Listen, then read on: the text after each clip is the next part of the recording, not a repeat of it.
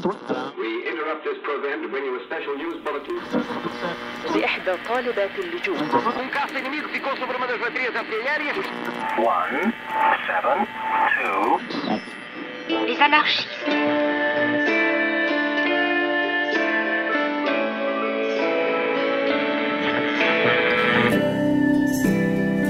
Eu, eu, este- eu tive uma cena no verão, muito, assim, a desenho animado, que depois estava em cima de uma rocha que eu conheço bem, onde eu vou sempre mergulhar. Pá, mas meti o pé mal e então escorreguei assim ao longo da rocha, tipo desenho animado, não é? Aquela coisa assim, "Vuu!" e depois cais num banho de água fria, salgada. Cheio de Eu vou-vos dizer, eu saio à porta do meu prédio, tenho uma esplanada do café a 3 metros e um poste de eletricidade. Se vocês têm a noção da quantidade de vezes que eu me esbardalho contra o Contra o poste, poste. e as pessoas na, na, na esplanada riem, pá, é impressionante. Porque eu olho para ali e quando dou por mim já estou esbardalhada contra o poste. O poste ficou assim, horrível.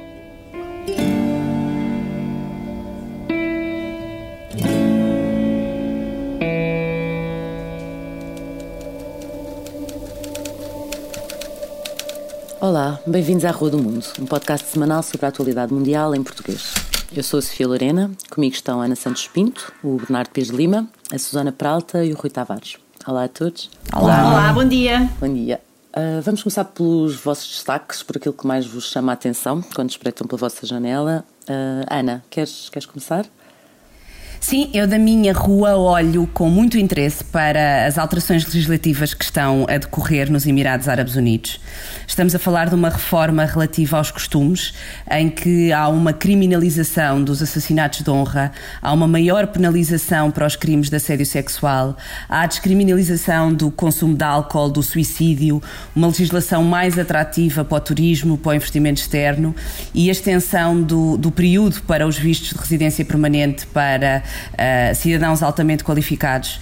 E, portanto, isto ah, pretende refletir ah, um- uma reforma que os Emirados pretendem mostrar ao mundo e, por isso, fizeram muito eco na imprensa internacional como um processo de modernização e introduzir uma marca progressista na sociedade, ah, numa das sociedades tradicionais e muçulmanas do, do Golfo. Eu gostaria só de salientar que os Emirados são vistos pela juventude do mundo árabe, ah, que temos a, a, a- survey do, do Arab ah, Youth Survey todos os anos, em que é o país mais atrativo do Golfo para as juventudes do mundo muçulmano, mais do que qualquer país ocidental, mais do que qualquer país desenvolvido. Ah, E isso faz com que os Emirados sejam um exemplo de economia globalizada ah, e, e tenta, desta forma, passar uma imagem ah, também mais atrativa ah, e mais progressista para as sociedades ah, ah, ocidentais e para o mundo. Bernardo, onde é que vamos contigo? Hum, eu hum, olho com algum entusiasmo, para não dizer muito, para este chute no rabo do Dominic Cummings em Downing Street. Hum, é talvez das figuras mais sinistras eh, que apareceram na política nos últimos anos. Ele foi uma, um dos cabecilhas do Brexit, toda a campanha de, de mentiras e de desinformação que existiu. Eh, é muito, tornou-se muito próximo eh, da ascensão e depois da consolidação do Primeiro-Ministro Boris Johnson.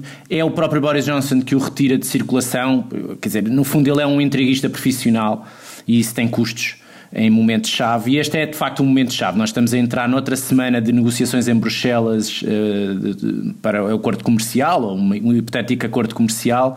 Eh, estamos em, em- em progressiva deteriorização da, da- da relação bilateral, mas há alguma expectativa sobre esta janela de oportunidade com algumas figuras que tornaram esta equação muito, muito, muito prejudicial para, para os dois lados.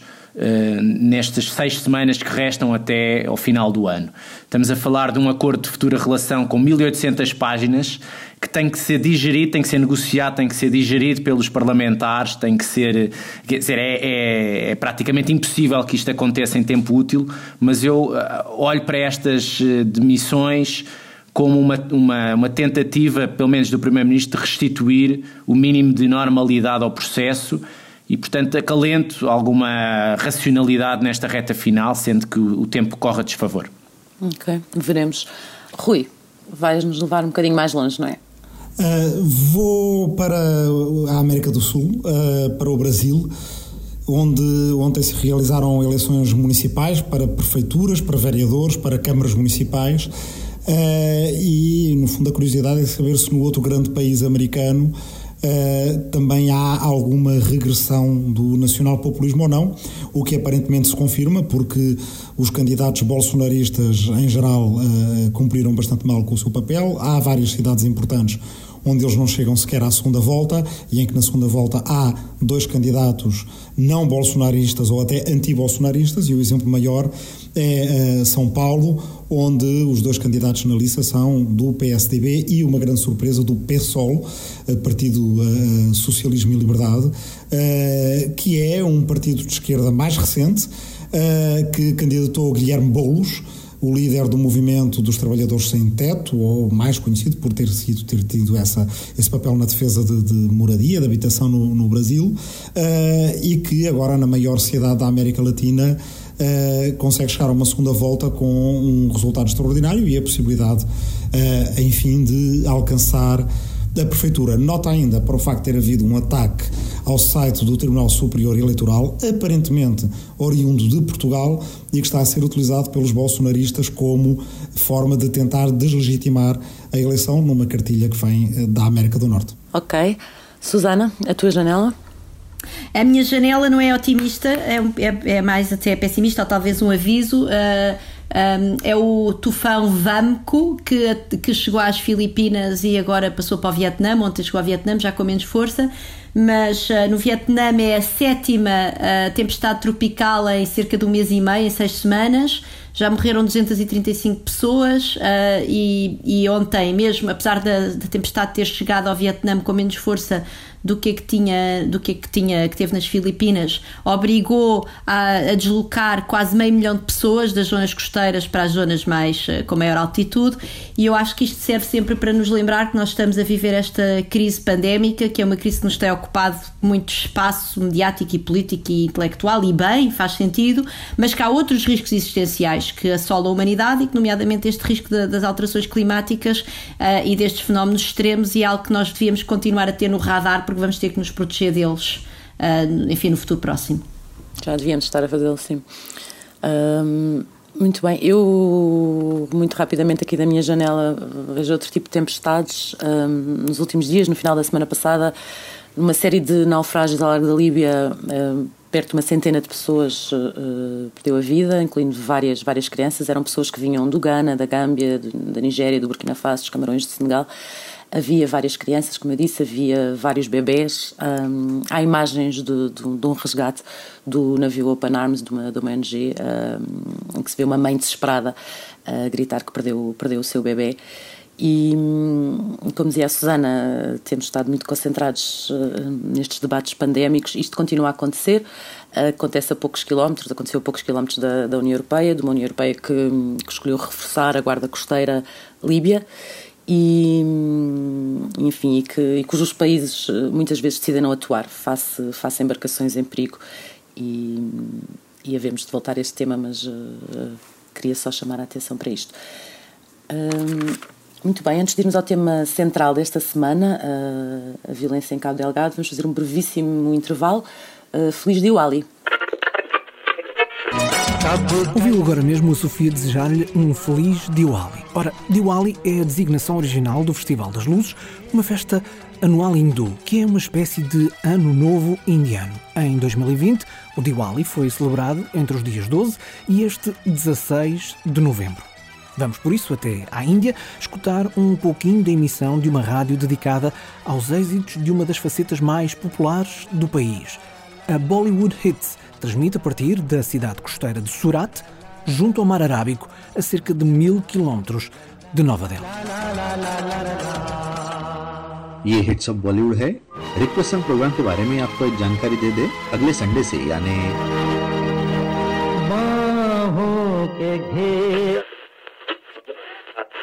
Feliz Diwali. Regressamos à Rua do Mundo. Bem-vindos de novo à Rua do Mundo. Esta semana houve notícias de, de, que mais de 50 pessoas uh, teriam sido degoladas em aldeias de, de, de, dois distritos de Cabo Delgado, da província do norte de Moçambique, uh, ao longo de, algumas semanas em outubro. Uh, entretanto, há, há, agora um desmentido. O governador de Cabo Delgado diz que este, este massacre aconteceu, mas em abril. Uh, os relatos que chegam, uh, sejam de abril, sejam agora de outubro, de, de Cabo Delgado, são, são, são assustadores. Um, há problemas de comunicação que fazem com que ainda haja mais dificuldade em, em, em, perceber muitas vezes o que, é que, o que é que está a acontecer em cada altura mas uh, temos, segundo, segundo o Bispo de Pemba, da, da, da, capital de Cabo Delgado, uma intensificação do conflito, com ataques, uh, na última semana, por exemplo, sete ataques em sete aldeias, no espaço de dois dias. Uh, Bernardo, como é que olhas para esta situação que, enfim, já faz três anos agora que estes, que estes ataques de, de, de grupos jihadistas começaram? a situação não, não, não, não, não parece estar a melhorar, antes pelo contrário. Sim, um, ehm, com natural preocupação, com um sentimento crescente de, de grande eh, ineficácia e impotência do Estado moçambicano e também da comunidade internacional interessada. Acho que é preciso contextualizar um bocadinho porque é que uh, nos últimos três anos estes movimentos uh, têm uma geografia variável, não é? Uh, nós olhamos muito para a decapitação das uh, do Estado Islâmico na Síria do Iraque, também das chefias da Al-Qaeda em muitas regiões, mas isso não significou que esses movimentos tenham sido neutralizados ou, ou, ou completamente decepados. Uh, Há grupos portanto, ligados a eles a, aparecerem em mais sítios, aliás. É, o, que, o que acontece é que nós tivemos, nos últimos uh, três anos, uma dispersão territorial que foi desde a, de, da Ásia Central ao Sudeste Asiático, grandes ataques, por exemplo, no, no Sri Lanka, na Indonésia, um, Paquistão, Afeganistão, etc., esses já mais tradicionais, e depois um reagrupamento, uma reorganização financeira, logística, também aqui uh, na África Central. E isto uh, depois torna estas ramificações, que numa primeira fase em, em Cabo Delgado tiveram uma. eram muito localistas, era quase uma seita local que foi eh, progressivamente, estamos a falar ali de, de 2010, sobretudo ali nessa, nessa zona, foi, foi rechaçada uh, pelas populações e pelas Forças Armadas. Depois uh, regressa em 2017, 2018 por aí fora, com uma, uma capacidade organizativa bastante maior e aí com um recrutamento sobretudo na Tanzânia, somalis, quenianos, Congo, Uganda, um, eh, há uma, uma, uma estrutura já bastante profissionalizada que vai buscar uh, fidelidades às, às grandes organizações como o Estado Islâmico e a, e a própria Al-Qaeda, aqui a doutrina divide-se. Há também muita desinformação, como tu disseste, não sabemos muito bem realmente o que é que acontece no terreno, se uh, os factos que nos são relatados são, são reais ou, ou, ou não. Uh, portanto, há uma, uma, uma falta de capacidade do Estado e das organizações, que muitas delas foram expulsas, nomeadamente ONGs e Igreja, expulsas no sentido de, de terem dificuldade em, em, permanecer com o nível de violência que, que estamos habituados ou que, nos, que, estes grupos nos habituaram nos últimos tempos, e portanto haver aqui uma, uma zona de ninguém. Isso é, isso é progressivamente grave e pode ser territorialmente uh, expandido, nomeadamente para, para, para, a província de Nampula, por exemplo. Depois dizer também que uh, não é uh, à toa que é naquela região fronteiriça com a Tanzânia, mas também de enormes recursos naturais e, portanto, há aqui uma, uma, um, dois ou três argumentos que me parece que são interessantes e, e que vão para lá da, dos níveis de violência em si. Um tem a ver com uh, a percepção, sobretudo na juventude, de que uh, uma, uma, região muito rica não distribui riqueza equitativamente pelo Estado, pelas autoridades. Depois, uh, que há uma grande desconfiança interétnica isso não é um exclusivo de Cabo Delgado, também não é um exclusivo de Moçambique, mas o que é facto é que estes problemas depois todos misturados, desigualdades, pobreza, desencantamento com a política, desarticulação das forças de segurança ou inexistência delas e mais a, a força das redes internacionais, tudo isto dá um caldo que potencia este tipo de, de, de, de ramificações e de, de força terrorista. Um, por fim, acho que nós estamos numa fase em que progressivamente o conflito está a ser mediatizado e internacionalizado. Há algumas reações interessantes, nomeadamente do secretário-geral das Nações Unidas, do presidente Macron, o próprio uh, presidente português já se solidarizou com o presidente moçambicano, mas isso ainda não desbloqueou a situação, ou seja, ainda, o Estado moçambicano também foi muito lento a, a, a reconhecer a situação e ainda não pediu a ajuda uh, necessária internacional. E eu acho que esse é o próximo passo. Agora vamos ver em que modelo é que isto se faz, se é um modelo mais regional, se é um modelo mais internacional de, de, de entreajuda militar, porque há, há de ter que haver sempre uma fase de, de, de intermissão militar, de intervenção militar para, para estancar esta, estas redes. Ana, achas que estamos a aproximar-nos dessa, dessa fase de, de, de, colaboração externa? O que, é que, o que é que vês que pode Bom, é importante nós recordarmos que em setembro o governo uh, moçambicano pediu um, à União Europeia ajuda, designadamente Sim, para demorou, mas, a formação. Uh, para a formação de, de, forças de segurança e forças militares. Aliás, esta tem sido a caracterização das missões civis militares uh, da, da União Europeia, que muito mais do que uma intervenção no terreno, que uh, até pode ser entendida como uma ingerência naquilo que são as competências internas do Estado moçambicano e é necessário gerir aqui uma série de, de, de equilíbrios.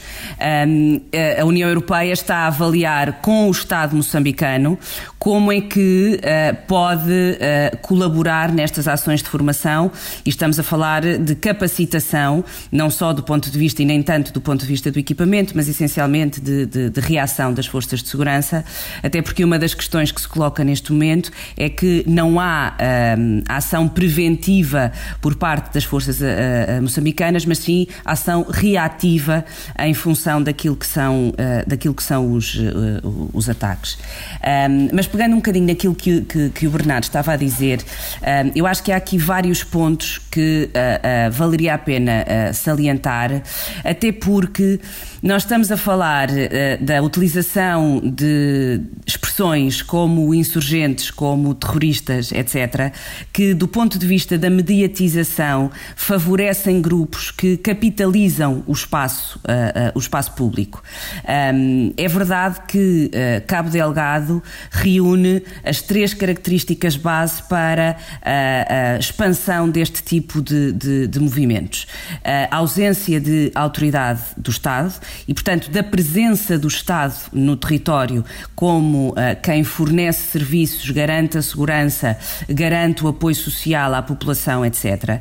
E é importante pensar que esse apoio tem sido dado, seja por ajuda humanitária, seja por ajuda direta, muito em parte de movimentos religiosos, uh, da instituição da, da Igreja Católica, dos movimentos jesuítas e também das organizações não governamentais. Não esqueçamos o papel que a Igreja Católica e estes movimentos tiveram no processo após a Guerra Civil de Moçambique.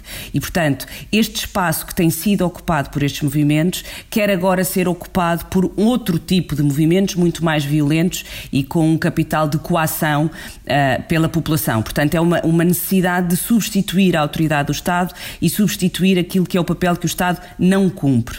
O segundo critério é aquilo que o Bernardo referia em relação à redistribuição e ao acesso de recursos, porque a população não reconhece o Estado enquanto aquele que recolhe, digamos assim, os impostos e a força do trabalho da população e que depois a redistribui por aqueles que são mais pobres. Não esqueçamos que Moçambique é um dos países mais pobres do mundo e a zona de Cabo Delgado tem níveis de má nutrição superiores a 50% e níveis de pobreza superiores a 50%. Portanto, todas estas características são aquelas onde movimentos da natureza um, do, do, do, Estado Islâmico, da Al-Qaeda ou do Al-Shabaab, que começa na Guerra Civil da Somália e que tenta estender-se pela Europa, uh, pela África Oriental, estão a, a, a funcionar, digamos assim, e querem ocupar este espaço porque eles próprios precisam de financiamento e porque eles próprios precisam da capitalização política.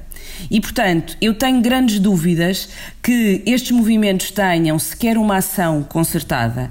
Uh, como o Bernardo dizia, não é pela forma de funcionamento, que é muito local, não é por eliminar chefias que se neutraliza a ação.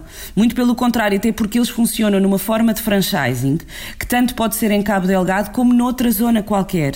E porquê é que utilizam a designação do autoproclamado Estado Islâmico ou província centro-africana do Estado Islâmico? Porque isto mediatiza e é isto que estes movimentos querem.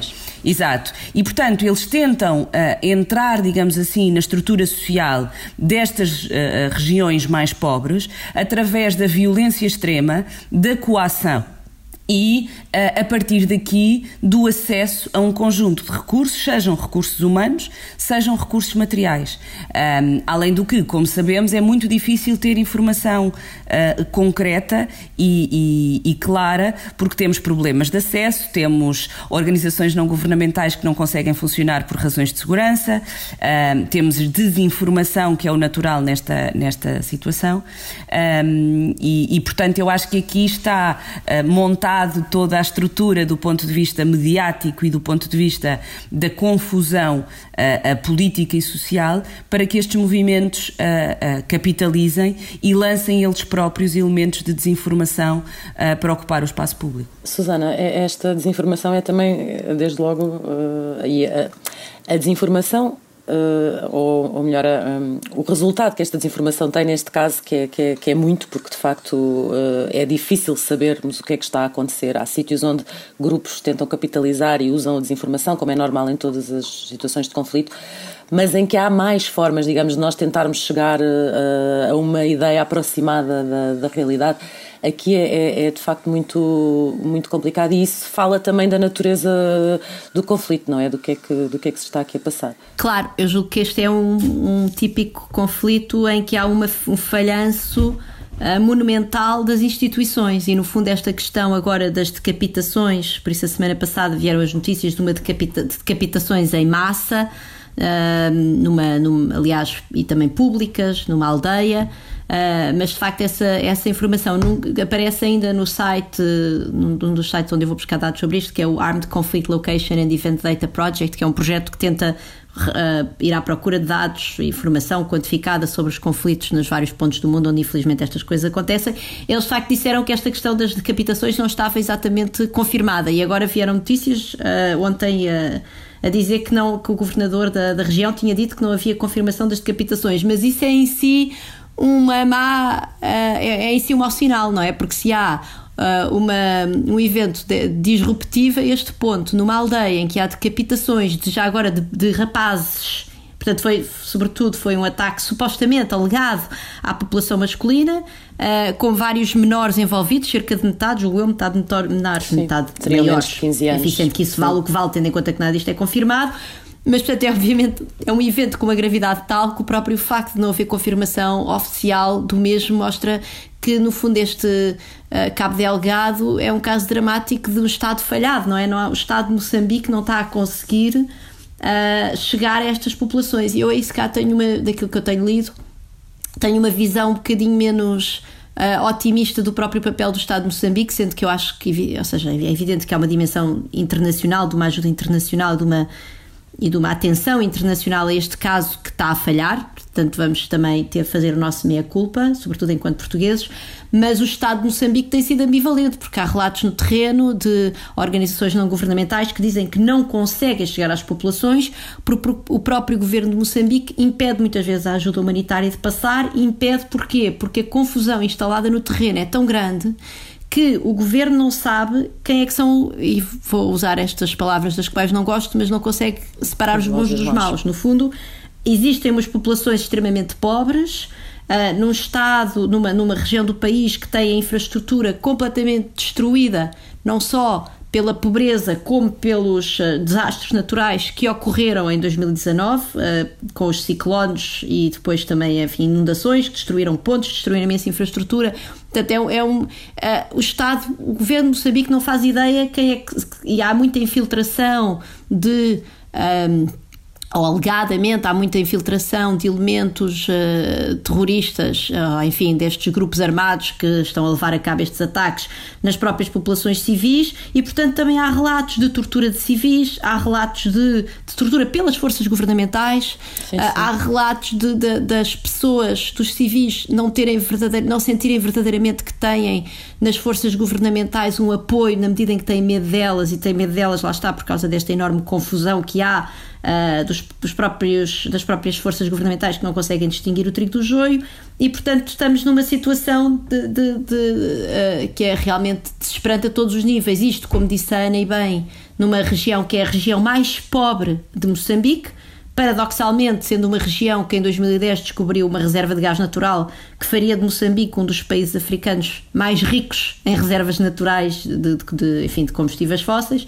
Um, e é uma região onde há 57%, por exemplo, de prevalência de malária. Um, um, dos problemas que estas pessoas agora estão a enfrentar é que está, há, há, muitas pessoas deslocadas e não há redes mosquiteiras nos, nos campos de refugiados onde eles estão, que já agora são muitas vezes improvisados, porque todas as, um, todas as organizações não governamentais, as organizações de ajuda, passaram para Pemba, portanto para a capital, e nas regiões afetadas, neste momento, aquilo está tudo muito abandonado à à, à, às, enfim, às forças, às pessoas e aos rebeldes. E, portanto, é, é uma situação realmente muito complicada. Estima-se que cerca de 40% das pessoas não têm neste momento acesso à água potável e, além disso, é a região do país que concentra 50% dos casos de Covid de Moçambique. Portanto, é uma situação verdadeiramente, é uma, é uma, é uma tragédia humanitária de proporções uh, históricas e que, de facto, nós devíamos falar muito mais sobre ela. Rui, uh, uh, precisamente uh, pegando neste ponto do devíamos falar muito mais sobre ela, como o Bernardo começou por dizer, começa a dar-se a mediatização deste conflito, mas aqui em Portugal, jornalistas, enfim, autoridades, parece que têm andado um bocadinho distraídas. como, é que, como é que tens visto a atenção ou a falta de atenção que temos dado a esta, a esta situação? Bem, é, quer dizer, é preciso falar destas situações, mas depois é preciso saber para poder falar. E, portanto, o próprio facto, como a Susana tinha dito, de que uh, a informação tenha demorado a chegar e mesmo hoje, quando chega, não termos a certeza de se a informação é fidedigna ou não, uh, é, é, é, um dado estrutural deste, deste problema. Nos últimos, nas últimas semanas e meses, uh, de vez em quando, quem vai ver as caixas de comentários dos, dos jornais, repara que há sempre alguém a dizer então e porquê é que não escreve acerca de Cabo Delgado? Bem, em primeiro lugar, porque para uma pessoa escrever acerca de uma coisa precisa de ter alguma informação acerca dessa mesma coisa. E aí, quer dizer, a gente pergunta-se então, mas o que é que se passa uh, que num país como Moçambique, Cabo Delgado seja uh, um fim do mundo, tão fim do mundo, uh, que faça com que não se, não se saiba por exemplo, neste caso, se 50 pessoas foram degoladas agora em novembro, ou se foram degoladas em abril, se foram degoladas ou se foram decapitadas. Bem, e de facto, uma, eh, eh, digamos, uma, uma permanência histórica do poder central, seja no Estado Independente de Moçambique, seja até uh, enquanto uh, colónia portuguesa, é que Cabo Delgado, de facto, é uma região ultraperiférica que, tem, que, que, passa por estes ciclos uh, muito perigosos de uh, descaso do poder central e depois de conflitos que se generalizam a partir de Cabo Delgado. Porque, reparem numa coisa, bem, durante muito tempo Cabo Delgado e Ameaça, portanto, são as, as duas províncias mais ao norte de Moçambique, num país que é talvez dos países no, no, mais, em, que, em que a capitalidade do país é mais excêntrica em relação ao próprio país. As capitais dos, dos, países, na maior parte dos casos, costumam ser no centro do país. Há países em que isso não se passa, mas Moçambique, a capital Maputo, é no extremo oposto a, a, a Cabo Delgado, não é? O, o, o lema da, da, da, da Frelimo, no início da Guerra da Independência, que começou em Cabo Delgado, com guerrilheiros da Frelimo vindo da Tanzânia para, para Moçambique, e essa lá está, é uma das tais guerras que parece que distraidamente começa no outro extremo oposto do país e depois se generaliza, a guerra colonial, para onde, uh, na qual Portugal esteve envolvido. Uh, bem, o, lema da Frelimo era do Rovuma, que é o, o, rio que marca uh, a fronteira de Cabo Delgado com, com a Tanzânia, a Maputo, que é o rio Maputo, onde é a capital Maputo, que na altura era Lourenço Marques. Portanto, a capital está num extremo, estes acontecimentos estão no outro extremo de um país que é muito comprido. por outro lado, durante muito tempo, é, Cabo Delgado e Niassa não faziam sequer parte da colónia de Moçambique. Havia uma, uma companhia, que era a Companhia do Niassa, que geria aquela parte do território em nome dos portugueses uh, e que, portanto, de uma forma completamente autónoma. Tinham, há ali uma tradição de, uh, digamos, quase autarquia. Sendo que essa companhia tinha uh, um papel muito importante dos alemães e que na, na, Primeira Guerra Mundial, ou antes da Primeira Guerra Mundial, os alemães queriam ficar com aquela parte de Moçambique tirando partido das dívidas que a República Portuguesa tinha. Poucos meses antes da Primeira Guerra Mundial, as autoridades alemãs foram a Londres e quiseram dividir Angola e Moçambique. Uh, precisamente porque achavam que Portugal não conseguiria pagar as suas dívidas. E depois, quando a Primeira Guerra Mundial começa, há um, um momento a gente vai ver na, na, nos jornais da época em Portugal, Portugal está entusiasmadíssimo a dizer que vai estar do lado dos aliados, mandam vir os deputados, os congressistas, como se chamava na altura, deputados e senadores, que já estão a banhos na Figueira da Foz, noutros sítios, vêm a Lisboa dizer que vão estar na guerra do lado dos alemães e dos franceses, e de repente dão-se conta de que afinal somos vizinhos dos alemães. E a Primeira Guerra Mundial, ainda antes de irmos para a Flandres, começa ali. Portanto, tal como a Guerra Colonial, tal como a Primeira Guerra Mundial, coisas que começam em Cabo Delgado não ficam necessariamente em Cabo Delgado. E aí Portugal tem um papel, eh, mais uma vez, de uma certa negligência em relação a estes uh, factos, porque um, uma das, digamos, das vantagens comparativas de Portugal dentro da União Europeia é de ser o país cujas uh, embaixadas, cuja rede diplomática, cujos políticos estão mais atentos a tudo o que se vai passando nos países de língua portuguesa e, em particular, uh, uh, em África. Uh, agora, na, na, na, presidência portuguesa, vai haver de novo uma cimeira UE-África e Portugal apresenta-se sempre com, digamos, essa. Interlocutora. Uh, uh, como interlocutor. É o, é, é, é o nosso. É um ponto alto ao propagandístico de Portugal. Ora, quando acontece uma situação. Pois, destas, mas é sobretudo propagandístico, não é? Sobretudo propagandístico. Bem, pois, e, pois. E, e, mais, há países a que Portugal está mais atento do que outros, Moçambique sendo aqui daqueles em que, em que está menos, e uh, regiões periféricas de Moçambique ainda menos, ou seja, falhamos no ponto daquilo que costuma ser uma, um dos critérios pelos quais Portugal se vende na União Europeia e no resto do mundo, é que nós estamos atentos, nós conhecemos o terreno e nós seremos os primeiros a alertar, pelos vistos não somos. E porquê é que, acham, sendo... e porquê é que acham que, que falhamos? Porque porque só usamos isso do ponto de vista propagandístico, porque na verdade não, porque, não, não porque teve. falta, é, aí está aqui quem conhecerá isso melhor do que eu, mas falta muitas vezes levar das palavras aos atos uh, e esse, esse, sentido propagandístico também é um sentido que nos adormece.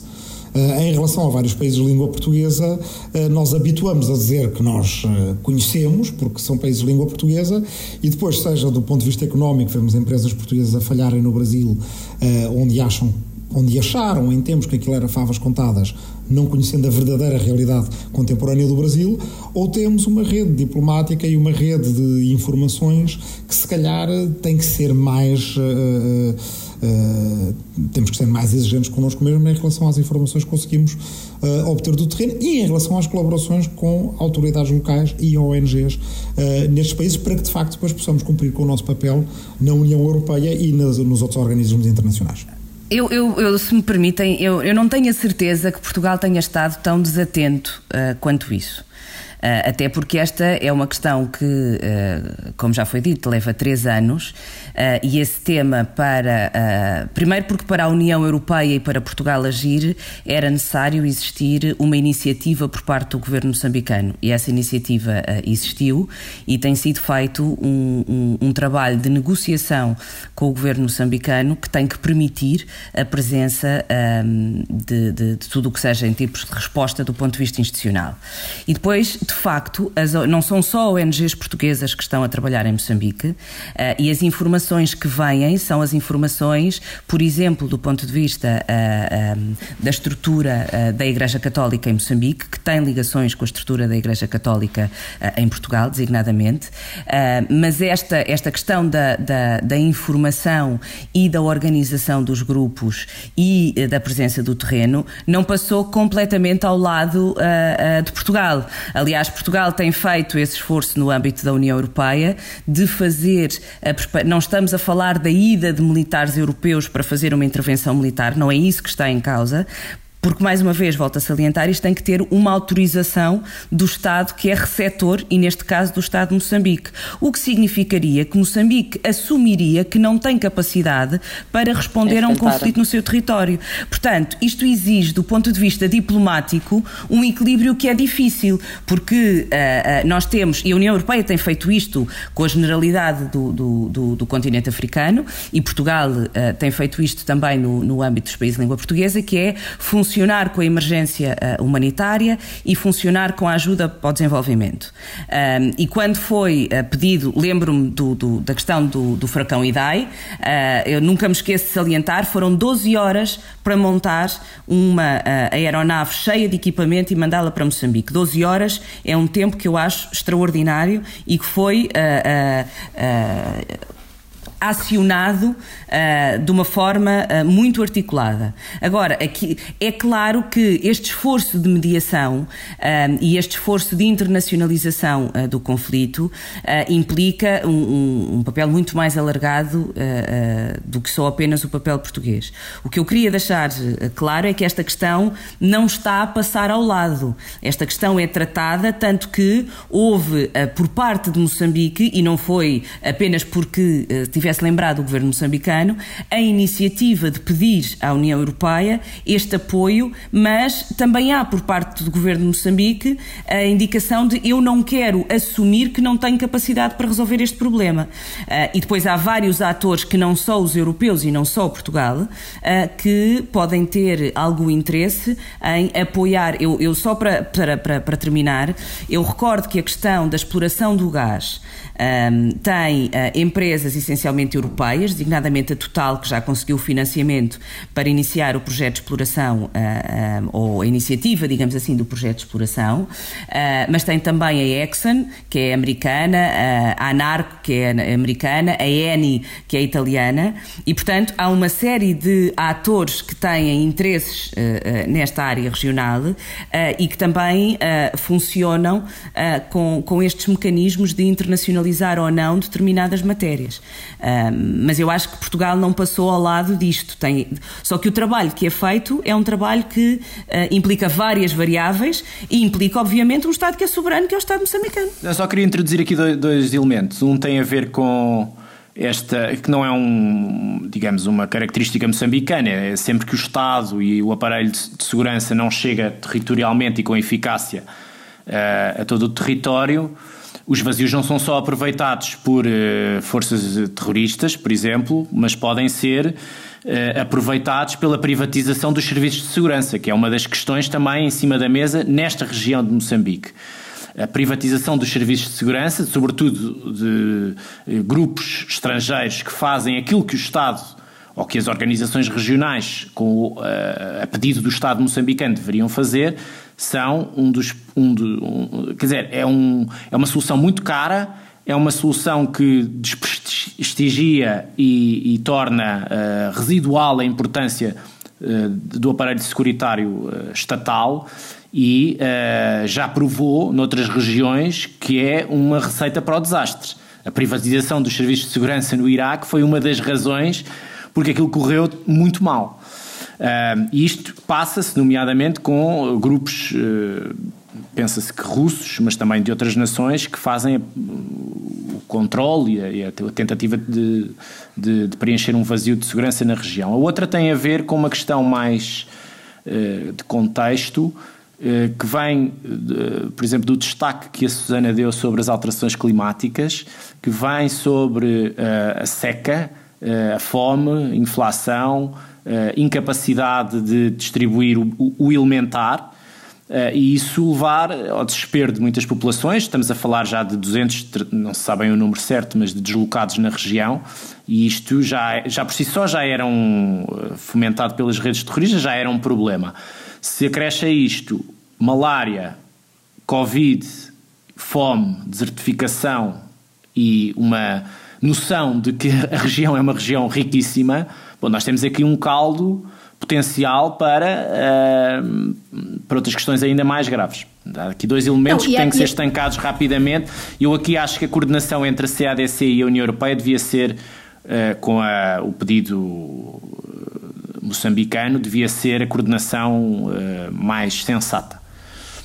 É, é, preciso só também percebermos, desculpa Bernardo interromper-te, mas tem havido uma escalada do conflito, ou seja, os meios uh, de, em termos de armas e pessoas e, e, e, presença no terreno destes grupos que estão a, a, perpetuar, a perpetrar, como é que se diz? Enfim, para fazer estes ataques, obrigada, uh, tem, tem, aumentado imenso a partir de 2020. Portanto, a dimensão do conflito em número de incidentes, em pessoas uh, deslocadas, em mortos, não se compara. Começou em 2017, mas foi 2020 e é sobretudo quando nós olhamos para o gráfico do número de incidentes, é ali a partir de abril, março, abril de 2020, que aquilo escala, provavelmente até uh, aproveitando algum alguma confusão ligada à pandemia. Uh, agora, essa escalada, os recursos vêm, quer dizer, fazer conflito armado consome recursos, esses recursos têm que estar a vir de algum lado e, portanto, ah, é evidente que há aqui, há aqui forças que nós não estamos a perceber eh, cabalmente, não é? Até porque, como já foi aqui discutido, esta coisa do Estado Islâmico é um conceito um bocadinho, enfim, não muito bem definido e há, e há muita, muita coisa franchisada e, portanto, é, é, é, muitas vezes uma questão apenas de imagem. Ah, nós somos atacantes do, do Estado Islâmico, mas estes recursos estão a vir de algum lado para estas pessoas estarem a ganhar uh, poder de ataque. E relativamente, só para me calar relativamente a Portugal, uma coisa é tu mandares ajuda no momento do ciclone e dá, e isso é evidente que é muito importante. Agora, há uma ajuda pontual no momento da, da catástrofe natural, de, de, das inundações, e depois há uma ajuda continuada a seguir, que, por exemplo, poderia passar se Portugal tivesse esse poderio económico que não tem, que depois também era coadjuvante um esforço diplomático. Uh, ou seja, houve, imenso, houve, houve uma destruição maciça de infraestrutura, as pontes da região ficaram destruídas pelas inundações. Se nós tivéssemos poderio económico para ir para lá ajudar a construir, a reconstruir as pontes. Isso depois também nos dava Uh, enfim, uma, um, uh, podíamos capitalizar depois nisso para estar para haver uma presença, para haver alguma força maior de, de influência sobre o governo moçambicano. Agora, quer dizer, Portugal realmente, enfim, é uma ajuda sempre um bocadinho descalça e isso não, não vale a pena termos. Eu não sou especialista em relações internacionais, você é que são, mas, é, mas sou economista e vejo muito isto com base nos euros, não é? E isso preocupa-me. E não e é só isso, nós vamos entrar em momento de crise orçamental e não é só em Portugal, nós é no próximo orçamento. Sim, sim, mas vai ser mais complicado até com a, própria, com a próxima aprovação do quadro financeiro plurianual da União Europeia uh, e, portanto, o dinheiro não vai ser muito. Uh, não vai, claro, e isso limita-te. Isso limita claro a tua sim. capacidade de estar presente, claro como é evidente. Mas claro. claro que sim. Bem, esperemos que a maior mediatização deste caso permita pelo menos estancar a situação, mas esperemos também que haja alguma visão de uh, longo prazo para como um país que é tão, uh, tão territorialmente extenso e tão. Uh, no, no, no, fundo, em que a capitalidade é tão distante, desta, da, nomeadamente desta região, que haja cabeça para se poder fazer um modelo de desenvolvimento não completamente baseado na extração de recursos naturais, mas aproveitando, alavancando essas riquezas naturais de Cabo Delgado para poder diminuir uh, a pobreza, a iliteracia naquela região uh, e que talvez daqui a uns anos também tenhamos uma visão mais rica de, de, uh, da própria diversidade da, da, província, porque a sensação que estas notícias dão agora é que passamos de um país, Moçambique, onde sempre se teve uma ideia da sua minoria religiosa muçulmana como tendo uh, como fazendo parte de um Islão uh, tolerante, aberto e dialogante. Uh, aliás, é grande parte do Islão que existe em Portugal vem de Moçambique, vem da Guiné-Bissau, vem de Moçambique também, embora Uh, tínhamos Islão sunita vindo de Moçambique e se calhar principalmente mais conhecido em Portugal Islão uh, xiita e ismaelita vindo de Moçambique e com origens mais distantes na, na, uh, na Índia, no, no, no, no Punjab, bem no, na, na Índia e no Paquistão, mas Cabo Delgado não é de todo uh, o, digamos o retrato tipo, o retrato robô tipo de uma região como as regiões uh, que nós já víamos tomadas pelo, uh, pelo, pelo Estado Islâmico, não é homogeneamente muçulmana, longe disso, dentro do islamismo não é homogeneamente sunita. E dentro do sunismo está longe de ser uh, sequer de, não, nem homogeneamente, mas não maioritariamente uh, presa destes fenómenos uh, fundamentalistas e fanáticos do, portanto, do terrorismo do Estado Islâmico ou, ou de outros. É difícil ver, tendo em conta aquelas regularidades históricas de que eu falava há pouco, que depois deste período de atenção sobre Cabo Delgado, que haja uma um modelo de desenvolvimento e um modelo de, de, de, políticas territoriais prolongado no tempo que Moçambique consiga, com a ajuda dos seus parceiros africanos, europeus e outros, de facto estruturar Cabo Delgado e Niassa de outra forma diferente do que aquilo que tem sido a regularidade histórica. Mas Moçambique corre um risco, caso não o consiga fazer, eh, é um risco que já havia há 100 anos e continua a haver, que é de uma partição ou de um desmembramento a partir daquelas regiões e isso de facto dever, dever-nos ia preocupar muito porque aí já não é só um Estado falhado, é um Estado falhado com enclaves uh, cedidos ao fundamentalismo islâmico. Muito obrigada a todos. Esta semana ficamos por aqui. A Rua do Mundo é o nome de uma antiga rua do centro de Lisboa, da Rua da Misericórdia, uma rua por onde todos os dias passam pessoas de, de muitos sítios, de muitas partes do mundo. Uh, obrigada por ter estado connosco. Nós voltamos para a semana.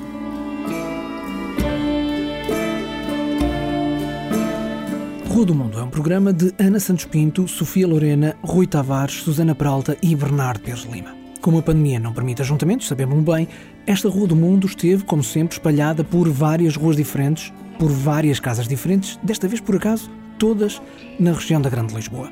Rua do Mundo tem produção de Marco António, que sou eu, a imagem oficial é da autoria de Vera Tavares e esta canção chama-se Valtz. É dos Somersault, que são André Rito e Felipe Barros pode contactar a equipa do programa pelo e-mail podcastrodomundo.gmail.com e não se esqueça, se gostou, por que não? Escreva um comentário sobre o programa na aplicação Apple Podcasts e por que não também recomenda aos amigos que visitem a Rua do Mundo.